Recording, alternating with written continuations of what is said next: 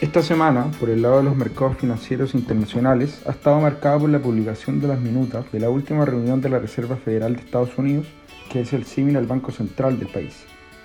Esto en un contexto donde durante sus últimas cuatro reuniones han elevado de manera consecutiva la tasa de referencia en 75 puntos básicos hasta el rango de un 3,75 y 4% que se encuentra actualmente, lo que ha sido su ciclo alcista más agresivo desde los años 80.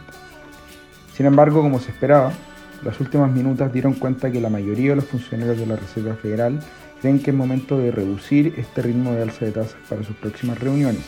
es decir, que esperan que las próximas reuniones sigan elevando las tasas, pero en magnitudes menores, que podrían estar en torno a 25 y 50 puntos básicos. A pesar de esto, también dijeron que creen que la tasa terminal de la Fed, que es la máxima tasa a la que llegaría la tasa antes de empezar a disminuir, va a ser mayor a lo que esperaban hace algunos meses donde parte del mercado estaría esperando que esta tasa llegue a niveles de 5% en su punto máximo durante el próximo año.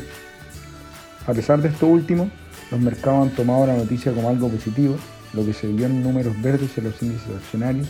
caídas en las tasas de interés del mercado principalmente de Estados Unidos y caídas en el dólar a nivel internacional, lo que se ha traducido a que el tipo de cambio local ha caído desde niveles de 947 pesos al principio de esta semana